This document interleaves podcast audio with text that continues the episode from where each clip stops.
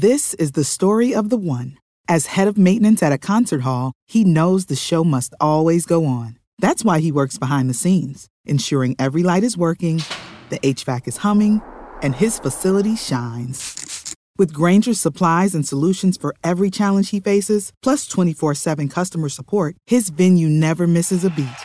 Call quickgranger.com or just stop by. Granger, for the ones who get it done.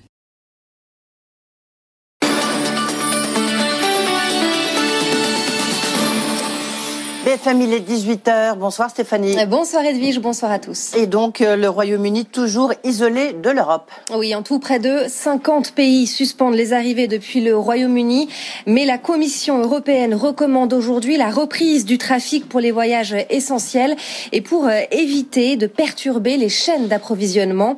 L'objectif est d'éviter les, les pénuries tant du côté britannique qu'européen. Pour l'heure, les embouteillages se multiplient à la frontière. Certains camions sont complètement bloqué. Bonsoir Alexandra Paget. Justement, qu'en est-il des échanges commerciaux entre la France et le Royaume-Uni? Eh bien, le Royaume-Uni est l'un des principaux partenaires commerciaux de la France. C'est son sixième client et son septième fournisseur. Alors, le premier excédent commercial de la France, c'est donc le Royaume-Uni avec 12 milliards et demi d'euros l'année dernière. Alors, c'est surtout des vins, euh, des produits de luxe et de la boulangerie. La France est le cinquième fournisseur du Royaume-Uni, elle avec 13% de part de marché. Du côté français, on s'attend à une perte de 0,1 point de PIB l'année prochaine. Et du côté anglais, Alexandra? Alors, le Royaume-Uni, lui, a exporté 33,6 milliards d'euros de biens vers la France et en a importé 21 milliards l'année dernière. Alors, ces chiffres sont évidemment à relativiser en raison de la pandémie cette année, mais cela vous donne un, un ordre de grandeur. Et par ordre d'importance, les échanges de biens entre la France et le Royaume-Uni se concentrent d'abord sur la construction, aéronautique et spatiale. La vente d'engins et de navettes spatiales s'est particulièrement bien portée l'année dernière, avec une hausse de 53% à 3 milliards d'euros. Et puis la construction automobile. Alors la France est loin derrière l'Allemagne et l'Espagne sur ce marché. Enfin, euh, ce commerce entre la France et le Royaume-Uni, Stéphanie, concerne 120 000 entreprises françaises aujourd'hui. Merci beaucoup Alexandra Page. Un mot du Brexit. Les négociations euh, se poursuivent. Michel Barnier refuse la dernière proposition des Britanniques sur la pêche, la qualifiant de totalement inacceptable. L'Union européenne se dit prête à négocier jusqu'à la fin de l'année et au-delà. Pendant ce temps, le tour de vis sanitaire se poursuit en Europe. L'Irlande réinstaure un confinement à partir du 24 décembre et jusqu'au 12 janvier. Il y aura néanmoins des assouplissements et des exceptions pour les fêtes. Dublin euh, prolonge aussi la suspension des vols avec la Grande-Bretagne au moins jusqu'au 31 décembre. Dans ce contexte, l'année a été catastrophique hein, pour le secteur aérien. Malgré tout, le trafic reprend euh, peu à peu, profitant notamment de la période de Noël. C'est ce que nous a confié euh, le patron d'aéroport de Paris, Augustin de Romanet, était l'invité de BFM Business aujourd'hui. On l'écoute.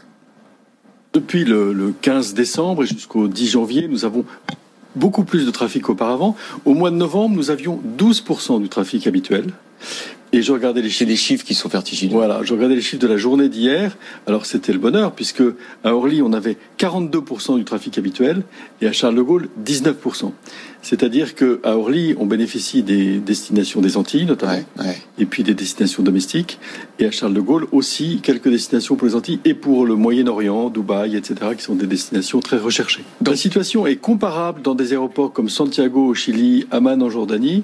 En revanche, elle est infiniment meilleure, par exemple, en Inde, avec les aéroports de Delhi et d'Hyderabad, qui sont déjà au-dessus de 70% du trafic habituel.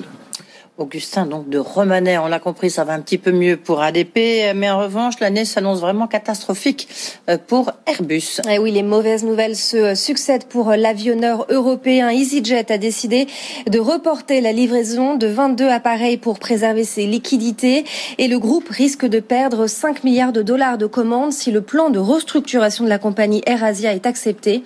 2020 euh, restera comme l'une des pires années de l'histoire du groupe. Raphaël Couder. Pour son 50e anniversaire en 2020, Airbus n'aurait pas pu imaginer pire scénario. Dès le mois de mars, la pandémie met brutalement à l'arrêt le trafic aérien, entraînant une chute sans précédent de la demande d'avions. Le groupe devrait terminer l'année aux alentours de 300 commandes nettes, un plus bas depuis la crise de 2009. Côté livraison, la chute est également spectaculaire. Elles sont en baisse de 34% par rapport à l'an dernier. La crise sanitaire a poussé les compagnies à reporter les livraisons prévues. Or, c'est justement lors de cette étape que l'essentiel du prix de l'avion est payé. Résultat, le groupe est contraint de se réorganiser. En juin, plus de 4000 suppressions de postes sont annoncées en France.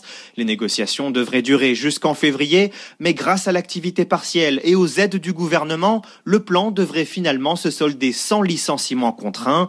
En pleine tempête, Airbus tente désormais de se projeter tant bien que mal vers son nouvel horizon, l'hydrogène. Le groupe a annoncé en octobre le lancement de trois nouveaux avions neutres en carbone d'ici à 2035, un investissement de plusieurs dizaines de milliards d'euros. Raphaël Couder, il est 18h07. Merci d'écouter BFM Business. On poursuit avec la collecte du livret A. Devinez quoi? Elle explose. Et c'est une des conséquences du euh, second confinement. Les encours ont progressé de 2,4 milliards d'euros en novembre depuis le début de l'année.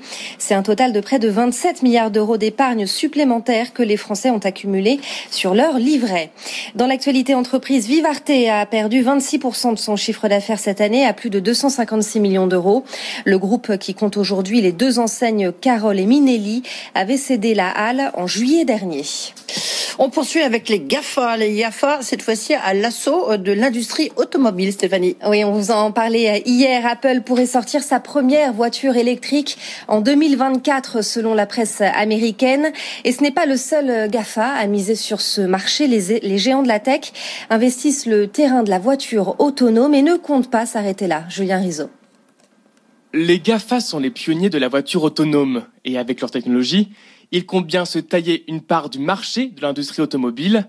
Google, avec sa filiale Waymo, a été le premier à travailler sur la voiture autonome en 2009 et il est déjà bien avancé puisqu'il a lancé son service de taxi autonome il y a deux ans à Phoenix, une activité qui a attiré d'autres acteurs du numérique comme Amazon avec la startup Zoox ou le chinois Baidu avec sa plateforme Apollo. Car au-delà d'un véhicule sans conducteur, la voiture autonome, c'est surtout tout un écosystème avec des services, et c'est sur ce point que comptent se différencier les géants de la tech.